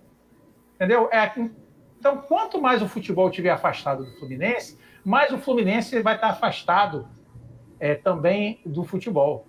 Vai virar um clube de lazer que as pessoas não querem que se fale de Fluminense lá dentro. Como um amigo meu, próximo, no grupo do tênis do WhatsApp, vocês sabem que isso circulou. No grupo do tênis do WhatsApp do Fluminense, o Fluminense foi campeão da Taça Rio, ele postou lá, campeão da Taça Rio, botou uma foto. Só isso, hein? Não esculachou, chupa, mulão, não falou nada disso. Só botou lá. O diretor de tênis do Fluminense, diretor de tênis, falou assim: esse grupo aqui é, tem pessoas que não torcem para o Fluminense, por favor, retirar essa postagem. Do grupo do tênis do Fluminense. Então, meus amigos, a gente, a gente não está percebendo a perda da essência do clube fluminense como o clube de futebol. Está virando um clube de lazer barato, porque é, mal, mantido, tem mais instalações obsoletas. A última obra decente, assim, de porte, última benfeitoria que foi feita foi a, a, a, o parque aquático, aquela arquibancada do parque aquático, em 1962, que o Fluminense perdeu aquele pedaço do seu estádio, em 61, recebeu uma indenização. Veja como eram as coisas na época. Pegar a origem da indenização não foi para melhorar o estádio ou fazer alguma coisa relacionada ao futebol, não. Fez o parque aquático lá, fez a, foi a última coisa, tem 60 anos. Entendeu? Então, assim, é um clube decrépito, porque é, ele não consegue se manter. Então tem que haver um, um, um, trabalho de resgate disso e de revalorização. O Botafogo, que tem um clube muito menor em termos de instalações, cobra mais caro que o Fluminense, não estou nem falando dos outros clubes. Então, Raul, eu queria trazer esse protesto também, por favor, desculpe interrompê-lo. Não, imagina, cara. É, você, você é é cara que maior conhecimento de causa tem e, a, tela, a tela é sua mesmo. Era isso, Marcelão, era, era, era essa, esse ponto que eu queria deixar claro, que, a meu ver, a questão do voto online é, é muito claro, são muito claros os porquês é, de não estarem sendo implementados é, e a gente tem que combater né, o, com o máximo de, de, voz, de argumento, de dedicação que a gente puder é, nesse próximo ano. Se a gente não conseguir, né, porque infelizmente a caneta está na mão né, do, do Mário, é, tentar se mobilizar da, da, melhor forma possível, se articular da melhor maneira possível, para, mesmo que num modelo de voto presencial, é, tentar mudar os rumos do Fluminense na eleição do ano que vem, porque a gente está vendo aí praticamente uma década o que, que o modelo atual é, tem gerado. Um clube, nas palavras né, do, do Sérgio, que eu assino embaixo, é um clube decrépito, um clube social feito para, enfim, como qualquer clube social, é, para atender a geografia ali próxima, né? Então, isso, isso. É, independe de, de, de para que, quem o time é, o, o, sócio torce, é, e é um modelo que tende a levar a gente a uma mediocrização né, cada vez maior.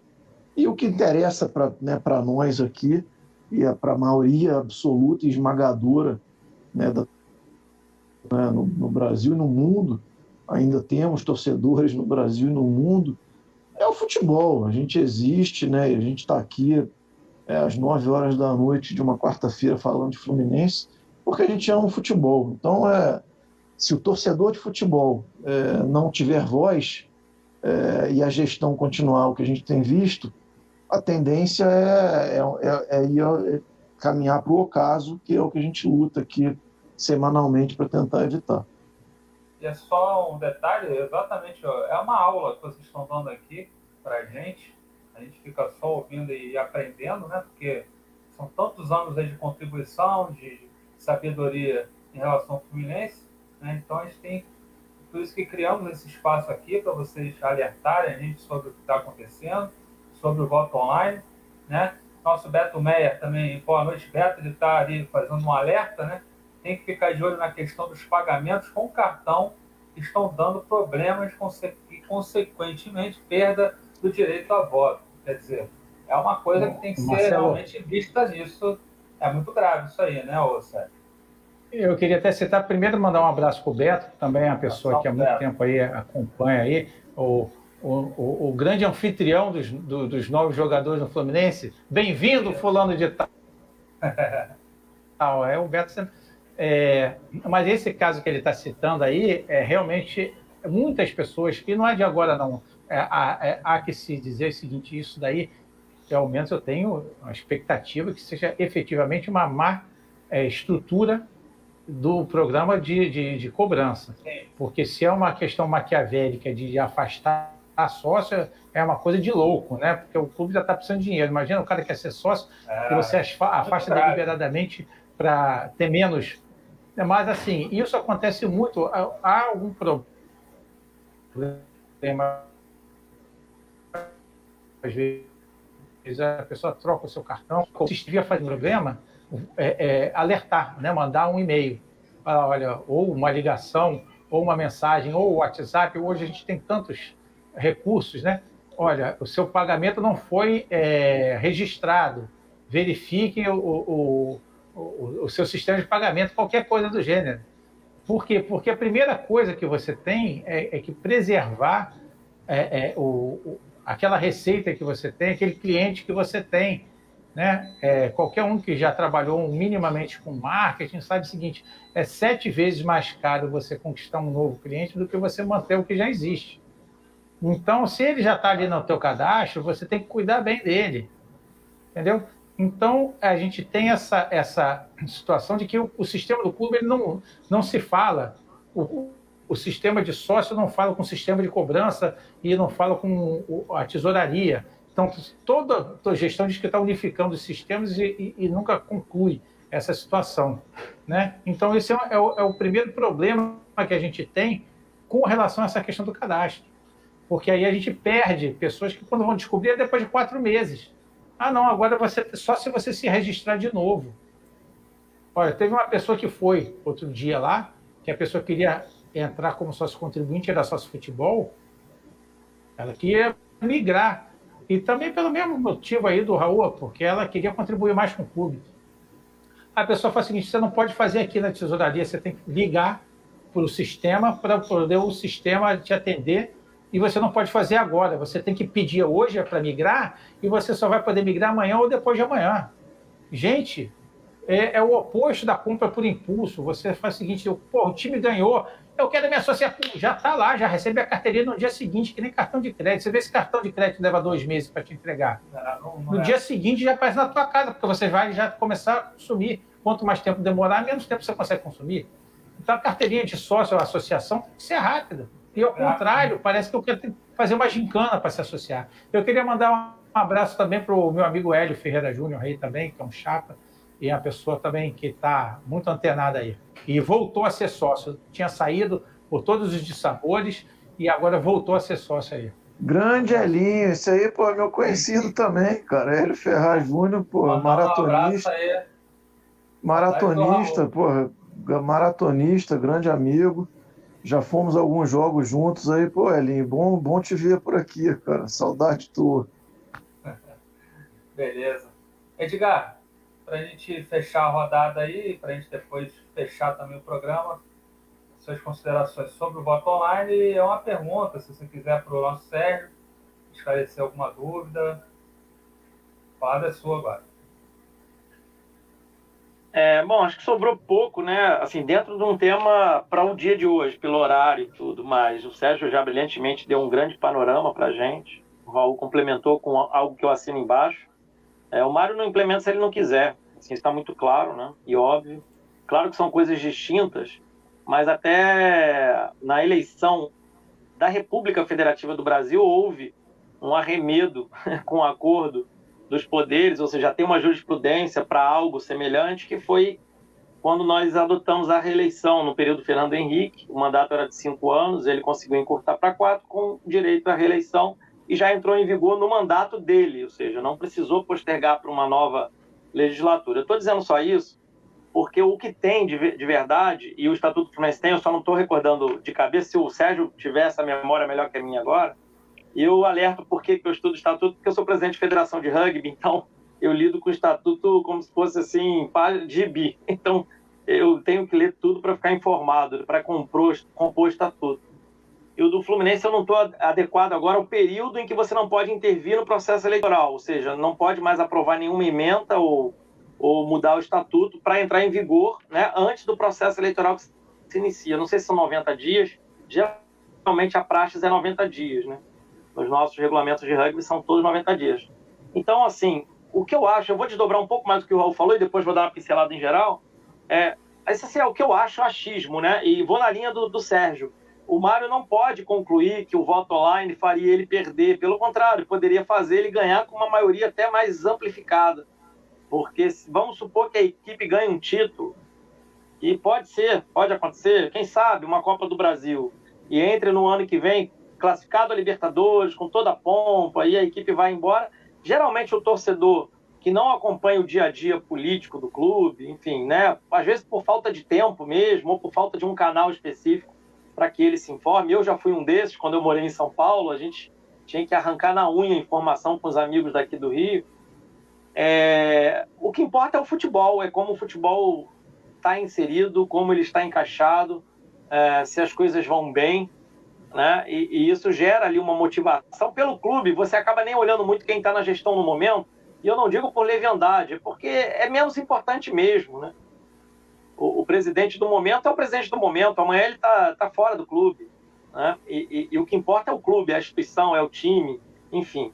É claro que pessoas seletas, assim, esse grupo aqui eu considero bem seletíssimo, está preocupado com a instituição, assim como eu, da, de, de deixar de existir por questões de dívida, por questões de naufrágio, por venturas de uma Série B, que pode acontecer, assola a nossa porta há décadas. O Sérgio bem lembrou, eu fui um que acompanhei o Fluminense.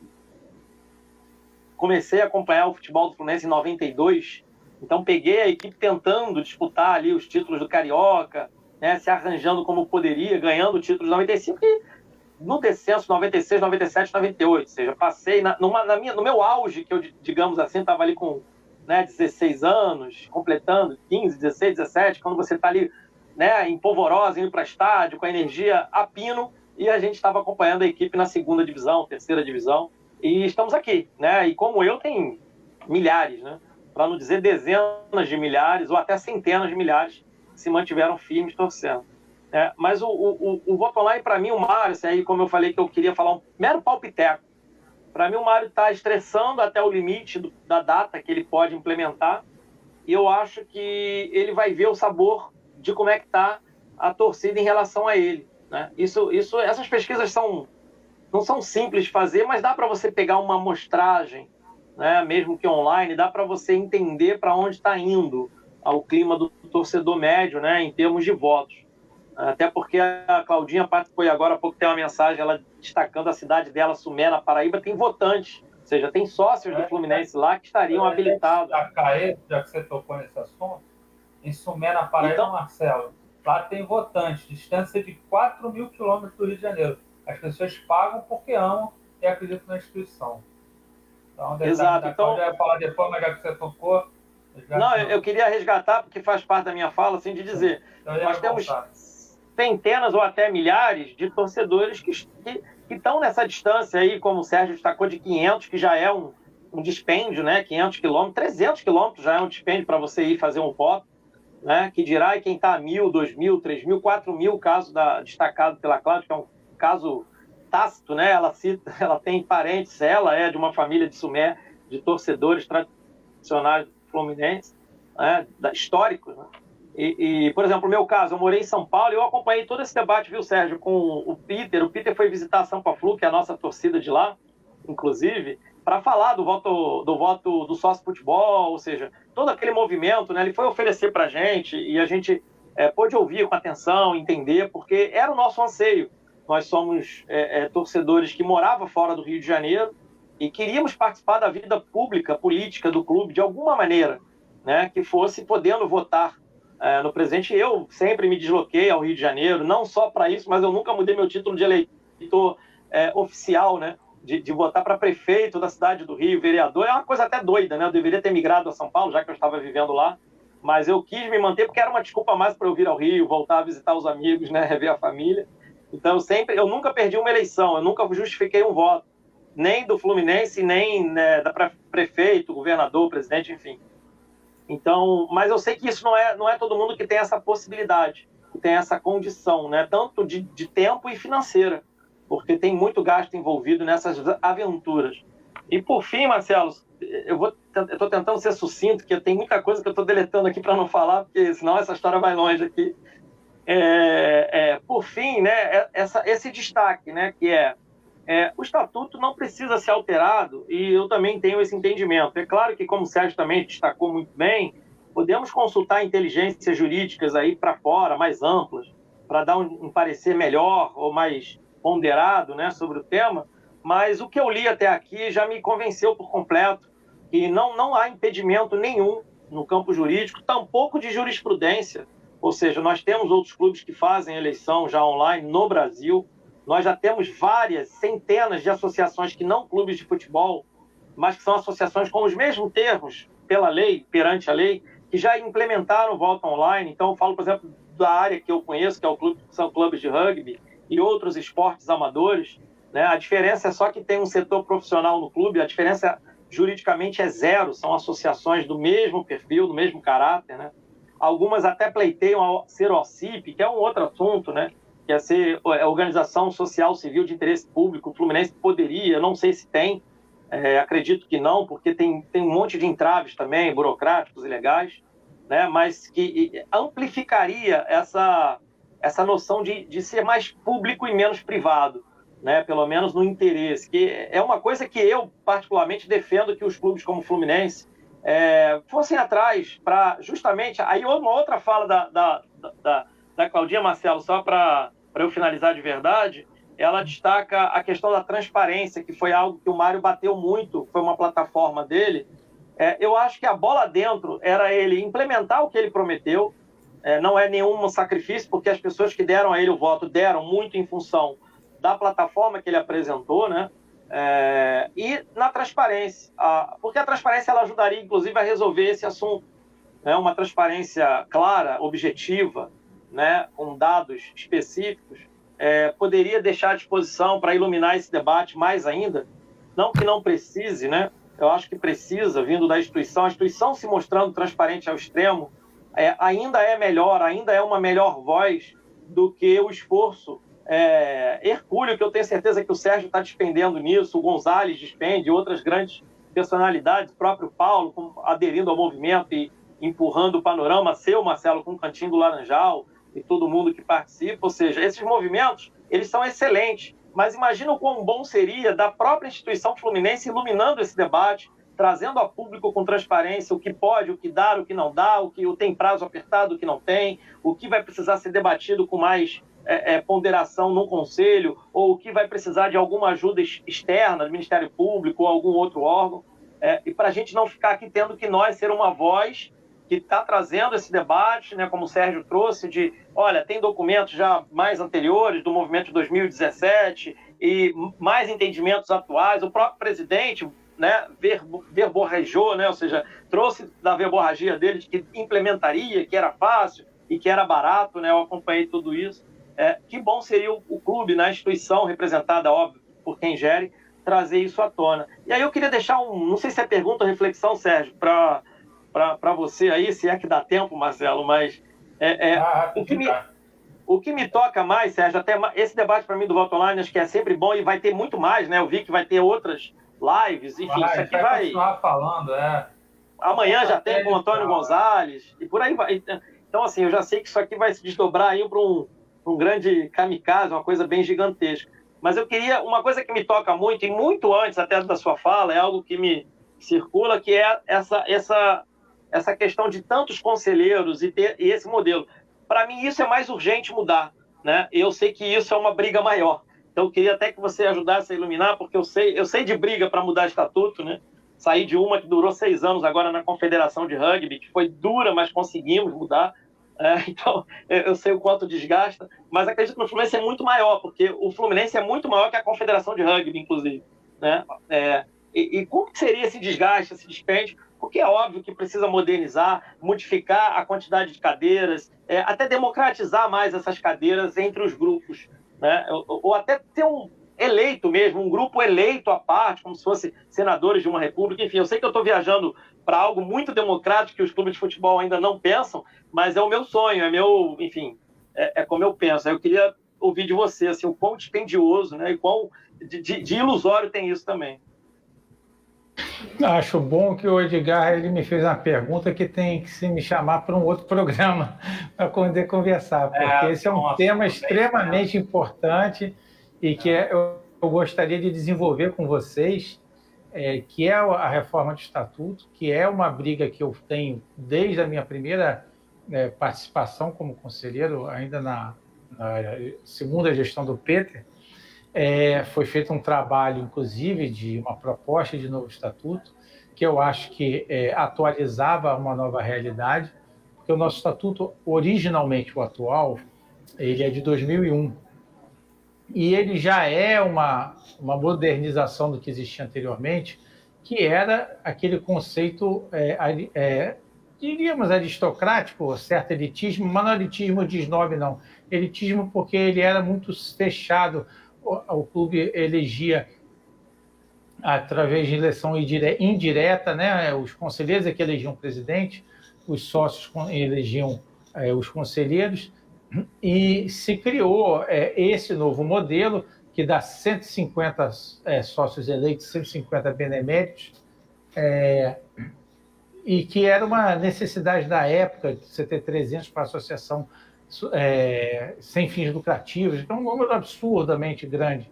Se você olhar dentro do horizonte, a gente tem um país que tem 210, 220 milhões de habitantes, você tem 513 deputados. Num, num clube que antigamente tinha 20 mil sócios, agora tem 5 mil sócios contribuintes e sócios proprietários. Tem que pegar 300 desse horizonte. É muita gente. Né? Não há, é por isso que, às vezes, é uma má qualidade até dos representantes, porque você tem que chamar pessoas que não estão comprometidas ou que não têm conhecimento para poder exercer aquela função. Então, esse já é um primeiro problema. Né? É, segundamente, é, o modelo de organização do Fluminense, como atual, de um clube social, mudou. O futebol, nos últimos 15 anos, no mínimo, ele se transformou num, num negócio muito mais profissionalizado, com valores muito mais significativos e que tornaram incompatível a atividade do futebol com a atividade de um clube de lazer. O Fluminense é, Futebol, ele hoje tem cerca de 95% da receita. E o, e o social tem 5%. Só que dentro do, da administração, isso não se reflete, o peso do futebol dentro do todo. O pessoal do social é magoado, que diz que antigamente o social é que financiava o futebol, mas olha só, é, eu faço uma analogia que eu vou, eu, eu vou combinar, já me convidei para um, uma nova reunião, mas eu faço uma analogia seguinte: imagina que o Fluminense fosse um carroceiro. O carroceiro tem o cavalo e tem um cachorro. O cavalo puxa a carroça e o carroceiro vive da carroça dele. Então, o cavalo é a força motriz que sustenta ele, e sustenta o cachorro, e sustenta o cavalo. E aí, por algum motivo, faltou comida. E o carroceiro, em vez de dar comida para o cavalo, que vai sustentar todo mundo, ele dá comida para o cachorro. O cachorro se alimenta, o cavalo morre porque não teve comida. O que, que acontece depois? O cachorro morre porque não tem comida porque o cavalo não pode puxar e o carroceiro morre também porque não tem a comida do, do serviço. Então, o foco, a prioridade é da sua atividade fim, da sua atividade que gera receita. A outra atividade, ela vai ter de acordo com a sua capacidade ou com a sobra. Mas se o Fluminense Futebol não consegue se estruturar para ter times competitivos, para poder receber prêmios, para poder ter uma venda melhor de jogadores, para poder ter é, maior visibilidade, então melhores patrocínios, é, melhor direito de transmissão, a prioridade tem que ser o futebol. A gente não pode gastar 15 milhões é, é, a mais no, esporte olímpico que a gente não tem não teve. É o único representante que a gente teve na, nos Jogos Olímpicos foi o Nino, que é do futebol e nem foi formado no Fluminense, ironicamente. Então, que atividade é essa que gasta 25 milhões no ano, inclusive num ano passado, que foi um ano que não teve competição, você que é do rugby, não teve competição dos esportes amadores. Se nem o futebol teve, imagina os amadores. Então, onde é que a gente gastou 25 milhões para uma atividade de esporte olímpico? Entendeu? E a gente fica com um time que o presidente se orgulha de dizer que é um dos mais baratos da Série A. Mas a gente tem que ter um dos mais competitivos da Série A. Então a gente é. tem que reforçar. Entendeu? Então tá tudo equivocado e a gente tem que mudar. E o, e o, o estatuto, ele tem que ser um estatuto de um clube eh, que, que tenha maior responsabilização dos conselheiros e maior responsabilização dos dirigentes. A gente não pode ter conselheiro que não sabe nem o que é uma planilha aprovando orçamento e aprovando balanço, na amizade, na pressão, no, nas falas bonitas de quem está lá apresentando ou na intimidação. Entendeu? Então a gente tem que ter um conselho de administração que tenha 15, que tenha 20, que tenha 30 pessoas, com pessoas qualificadas e responsabilizadas pelas suas decisões e que possam ter é, autonomia e autoridade suficiente para discordar na hora que for feita uma colocação. Entendeu? E não é o que acontece. Por isso que eu peço para transmitir as reuniões, porque a gente vê como é a discussão. Quantos dissabores que tem em sete anos? Foram sete reuniões é, muito desgastantes para discutir o balanço, foram sete reuniões muito desgastantes para discutir o orçamento, você chegar lá na tribuna e tentar demonstrar de uma forma didática os problemas que você está apontando, para você ver. É, no último ano da gestão Abad, o orçamento de 2019, o, o, a previsão de receita da publicidade era 37 milhões. Sabe quanto a gente faturou? 7. assim, mas se no ano anterior a gente faturou 16 ou 17, como é que a gente vai dobrar de um ano para o outro? O que, que a gente vai conseguir que a gente vai dobrar? E para esse ano agora, o presidente está dizendo que aí que conseguiu alcançar também um valor alto. Mas cadê a transparência para você ver os números abertos? É, é, é Sérgio, a, transparência, a transparência realmente anda é, para um lado e a gestão anda para o outro. Isso aí é uma coisa que a gente cobra aqui sempre, a questão da transparência. Porque o clube realmente, infelizmente, a gestão, as coisas acontecem no Fluminense e a gente não sabe realmente o que, o que acontece de verdade. Né? O torcedor do Fluminense fica à mercê das informações desencontradas aí, muitas das vezes, de todos os aspectos de, de negociação, de, de que é feito dentro do clube, entendeu? Então acho que é uma coisa que você está falando é importante. Só dar uma Todos os contratos do clube, Marcelo, todos os contratos do clube sempre se alega que tem uma cláusula de é, confidencialidade.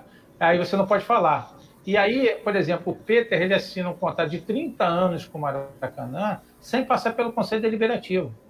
30 anos. É brincadeira. O Peter ele, ele assinou uma série de empréstimos que, quando o Abad entrou, o Abad era presidente do Conselho Fiscal da gestão Peter e era um dos, das pessoas mais próximas do Peter, não que fosse amigo, mas mais próximas do Peter durante sua gestão. E foi o candidato indicado pelo Peter para presidente. No primeiro mês, na primeira reunião que o Abad fez no Conselho Deliberativo, foi para dizer que ele foi surpreendido com dívidas que o Fluminense não sabia. que ele fez a campanha toda dizendo que se orgulhava de ter equilibrado e ajudado a estruturar o Fluminense financeiramente, e na reunião seguinte disse que o clube estava quebrado. Entendeu? Então, esse é o nível de transparência que até hoje não se resolveu, porque a, a, auditoria que se prometeu não se faz. É, é o, o, Raul, que trabalha com auditoria, sabe assim que é, uma, é, é, é um absurdo o presidente falar o seguinte: não, no Fluminense faz auditoria todo dia. Não, auditoria não, meu amigo. Você faz as contas aqui, o que, que você recebeu, o que você saiu, e você fecha tudo e bota num, numa rubrica só. Você não abre certo. essas informações, certo. nem faz uma coisa retrospectiva.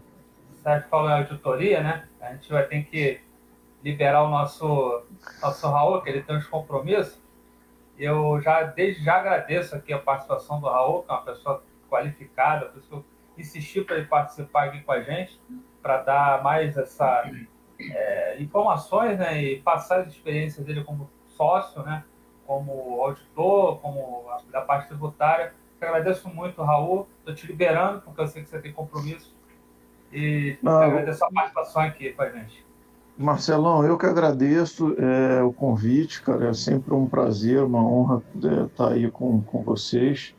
Aproveitar e dar também já um abraço aí no Edgar e no, e no Sérgio. Foi, mais uma vez, né, foi um, foi um Aí eu sei que vocês ainda vão continuar um pouquinho, mas foi um, um excelente debate. Eu acho que a gente tem é, muito material, né? É, assim, essa conversa ela, ela, dura horas e horas, né? Então a gente tem muito material para várias outras conversas, tem pontos importantíssimos. O Sérgio é, me, colocou a deixa aí do balanço, tem, tem coisas para comentar do balanço também. É, a, gente vai marcar uma, a gente vai marcar um segundo segundo programa a gente vai destrinchar isso aí. Só para lembrar, então, é. Edgar, se vocês quiserem, a, a reunião para deliberação sobre o balanço de 2020 é no dia 22 de setembro. Então tá aí, ó. 22 de setembro, todo mundo ligado aí. Está disponibilizado, né, Sérgio? Para todo mundo que quiser. Acompanhar. O balanço está disponibilizado. O balanço foi publicado. A reunião, infelizmente, não vai ser transmitida, né? É, e o balanço, o balanço em, em 30 segundos aqui, muito rápido, que eu não resisto, né? mas o balanço do Fluminense ele tem, entre outras coisas, é, uma ressalva do auditor que basicamente diz, traduzindo né, em, em português é, claro, que ele não garante, ele não atesta os passivos trabalhistas e, e, e, e fiscais. Basicamente, eles, ó, a formação da administração é essa, estamos assumindo que é essa. Então, enfim, a gente pode falar né, muito tempo disso, mas basicamente o auditor diz: Isso aqui para mim é uma caixa preta, eu não sei o que tem aqui dentro, eu não estou dando minha opinião para essas linhas. Então, isso aí acho que já mostra é, o estado de coisas. É... Então, de novo, agradecendo aí a, a companhia e, e, o papo maravilhoso aí com, com vocês. Estou é, aí às ordens para né, as próximas. Mandar um abração aí e um abraço especial para o meu amigo Elinho aí, que, que eu vi que estava participando, que foi o cara que me fez me tornar maratonista. Essa história aí a gente Olha, no outro dia. Tá certo. Revelação. Valeu, minha gente. Valeu, Raul. Obrigado. Valeu, Raul. Tchau, tchau. Valeu. Então, gente, para a gente finalizar, que realmente, como eu falei, é muita coisa, mas deu para a gente. O nosso Sérgio passou bastante informações sobre o voto online. Eu volto a, a reafirmar que é um, uma plataforma, um meio né, muito democrático. Né? O Fluminense, se adotar esse sistema, é, passa a ser né, um, um, um, clube alinhado à modernidade, né? é um clube alinhado com as suas tradições, com a sua fidalguia, né? com um clube como sempre foi, né? um clube à frente do seu tempo. E a gente sabe que é difícil, já vocês já enumeraram aí as questões do nosso presidente, como ele é, ele, ele tem uma personalidade complicada, mas a gente aqui né, continua batendo que foi uma promessa de campanha. Não se adianta empurrar isso para o Conselho Deliberativo, como o Sérgio falou, já que ele próprio pode fazer isso, porque o Conselho Deliberativo ele responde ao próprio presidente, então não tem muito o que discutir, não tem barreira jurídica, né? não tem o que ficar conjecturando o, a subjetividade, né? tem que ter vontade e a vontade é, de fazer realmente o Fluminense, como eu falo, um clube de vanguarda como ele sempre foi. Aí esses dados que eu coloquei na tela são os números do Internacional, que fez o seu pleito em 2020. Né? Foram 64.372 torcedores capacitados a votar. Olha a quantidade de torcedores que estavam capacitados a votar. E desses 48.156 constam com voto presencial, 14.774 fizeram download do aplicativo para votar Aí eles recebiam um código, né? Eles mandavam pelo aplicativo, recebiam um código e faziam a votação. E aí, mais 1.442 pessoas optaram pelo site e pessoas do mundo inteiro e do, do Brasil inteiro votaram nessa eleição do Internacional que elegeu o presidente para o triênio, né? 21, 22, 23 lá do Colorado, lá do Sul. É, essa é uma amostra, né? Aqui no Brasil tem uma amostra até que Edgar me passou, que foi do, do Benfica, que tem mais de 200 mil torcedores, aí já é uma coisa mais assim, mais, mais legal. Acho que eles colocaram postos de votação no Brasil inteiro, como se fossem é, zonas eleitorais, né?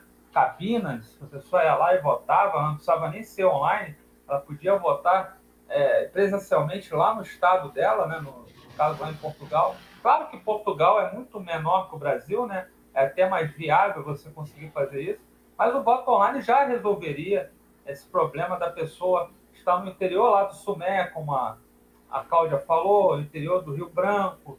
É, a pessoa pode estar na Nova Zelândia, um torcedor do Fluminense, lá em Auckland, né, lá em Wellington. Ele pode votar no Fluminense sendo torcedor, sócio e preocupado com, a, com o futuro do Fluminense. Acho que é todo direito que o torcedor tem. Aliás, é uma prova até de amor ao clube, né? Está interessado futuro do, do, do clube. Então não vejo por que conjecturas, fugir disso. Como vocês bem falaram, o Fluminense hoje teve, esse ano esteve na Libertadores e, a, e, e o Fluminense, te, o, o, o Mário teve uma. É, subiu na, no patamar aí de muitos torcedores adoram o Mário. Quer dizer, eu acho que isso aí ele não deve temer a questão do voto online. Eu acho que o voto online tem que ser pensado com carinho, até porque vai ficar feio para ele, porque foi uma promessa de campanha. Eu acho que o homem, quando promete uma coisa, ele tem que cumprir. Tá? O homem, para ter, o homem tem palavra, ele tem que chegar lá e cumprir. Não pode fugir do que ele prometeu. Ele prometeu. Então, acho que a gente está aqui. E a gente está sempre aqui nos programas do Panorama, transmissão, programas de segunda, de terça, de quarta, de sábado. A gente sempre no final lembra do voto online, a gente está sempre em campanha constante para que isso aconteça. Então a gente vai estar aí fazendo outros programas, falando de política, falando essa questão do estatuto é muito importante, o Edgar lembrou muito bem, essa mudança é muito importante. Isso é o nosso co-irmão Baixo da Gama passa por isso também, que é, é, essa questão dos conselheiros. Lá ainda é pior ainda, as questões é, isso aí é problema deles lá, mas é uma coisa parecida, é conselho deliberativo, voto indireto. Agora a gente tem essa coisa do sócio torcedor, né? Sócio futebol que consegue aí ainda sem o voto online consegue interferir, mas vamos para frente aí fazer mais programas e deixar vocês informados sobre isso. Sérgio, obrigado mais uma vez aí a sua presença, né, como conselheiro do clube, como um cara que tem muito a dizer para gente. Obrigado mesmo e foi muito legal, esclarecedor os pontos que você tocou com a gente hoje aqui. Obrigado, Marcelo. Primeiramente, novamente, obrigado pelo convite. É, quando o pessoal me chama especialmente, eu já tenho um contato com o pessoal do Panorama, é, o pessoal do Cantinho aí, é sempre um, um bate-papo, além de agradável, proveitoso, é, de qualidade. E estamos à disposição para outras ocasiões, eu acho que tem essas coisas todas para debater realmente. O, o, Edgar falou da questão do, do, estatuto e efetivamente é um assunto que me interessa bastante. É, tem outros, a questão de auditoria, por exemplo, que pô, com é, a participação do Raul assim seria excelente, a gente poder falar disso. Sim, vamos ter essa, essa, essa, questão da situação financeira do clube, tem uma série de pontos. E eu nem falei, né, porque depois vai parecer que eu só estou pegando é, na carona, da reforma de Laranjeiras, que é um outro assunto que eu acompanho. É, é tanto luto. assunto, né, pode, que passa. Você vê, a gente combinou que ia ser uma hora, uma hora e dez, olha, eu estou uma hora e quarenta e nove, se deixar Vai embora. Com certeza. Mas é bom deixar o, o pessoal poder descansar. A gente, noutra oportunidade, teremos todo o prazer de estar com vocês de novo. E aí é isso. Acho que tem muito assunto para a gente conversar e tudo em prol do Fluminense, para a gente ajudar a disseminar as informações, passar é, um pouco mais o panorama, né, para o pessoal entender um pouco o, o que a gente que participa da vida política do clube acompanha é, e deixar para outra oportunidade aí o tema que vocês quiserem, estamos à disposição. Um prazer, boa noite a todos. É isso aí. É, o Daniel Prece aí dando saudações a, a, todos e ao Grande Pod, grande abraço. Né? Abraço para você, Daniel, também. E o que você falou é importante, a gente vai continuar debatendo. Amanhã temos o Gonzalez aqui no programa, não percam. Vai ter muita coisa aqui para falar sobre a política tricolor. Segunda-feira também teremos um programa especial também aqui, também com Gonzales, com Ricardo Mazella, com o pessoal do Conselho Deliberativo também vai estar aqui. E a gente vai sempre bater aí a política tricolor, debatendo de maneira é, com ideias, com, com, clareza, né, sem baixo nível, é, colocando ideias apenas e, e, e, cobrando, né? Cobrando também, porque a gente também não pode ficar aqui é, também alisando e né, fazendo coisas que não tem nada a ver. Edgar, boa noite. Muito obrigado pela sua presença aqui e vamos ver se a gente agora consegue daí para frente implementar esse voto online, né? Boa noite, Marcelo. Obrigado aí pelo convite para estar aqui. Obrigado, Pode, por estar aí com a gente, iluminar, esclarecer bastante coisas aí. E isso é muito importante debater esse assunto, estressar mesmo, fazer com que cada tricolor seja alcançado por todas as mídias tricolores com esse tema, porque mesmo que a pessoa não se interesse por ele, mas que ela possa ajudar a reproduzir chegar em outras mãos, né? Tem a questão dos algoritmos aí das redes, então é, é interessante a gente inundar as redes mesmo com esse debate para a gente alcançar os nossos irmãos tricolores que estão espalhados pelo Brasil e pelo mundo. Saudações aí, grande abraço. Então é isso aí, vamos fechando esse programa. É, lembrando que a gente vai ter mais, mais uma vez o programa do Panorama Tricolor Cantinho do Laranjal, o nosso Overlac Júnior e equipe, com um convidado especial, Gonzalez. Sábado temos o programa do Panorama Tricolor. Acompanha aí é, a, os vídeos né, do nosso conteúdo do Cantinho do Laranjal. E aqui eu vou me despedindo, dando, agradecendo a galera que prestigiou em peso. Mais uma vez agradecendo ao nosso Edgar e ao nosso Sérgio Poggi nos vemos por aí. Saudações tricolores e até mais. Saudações tricolores. Tchau, tchau.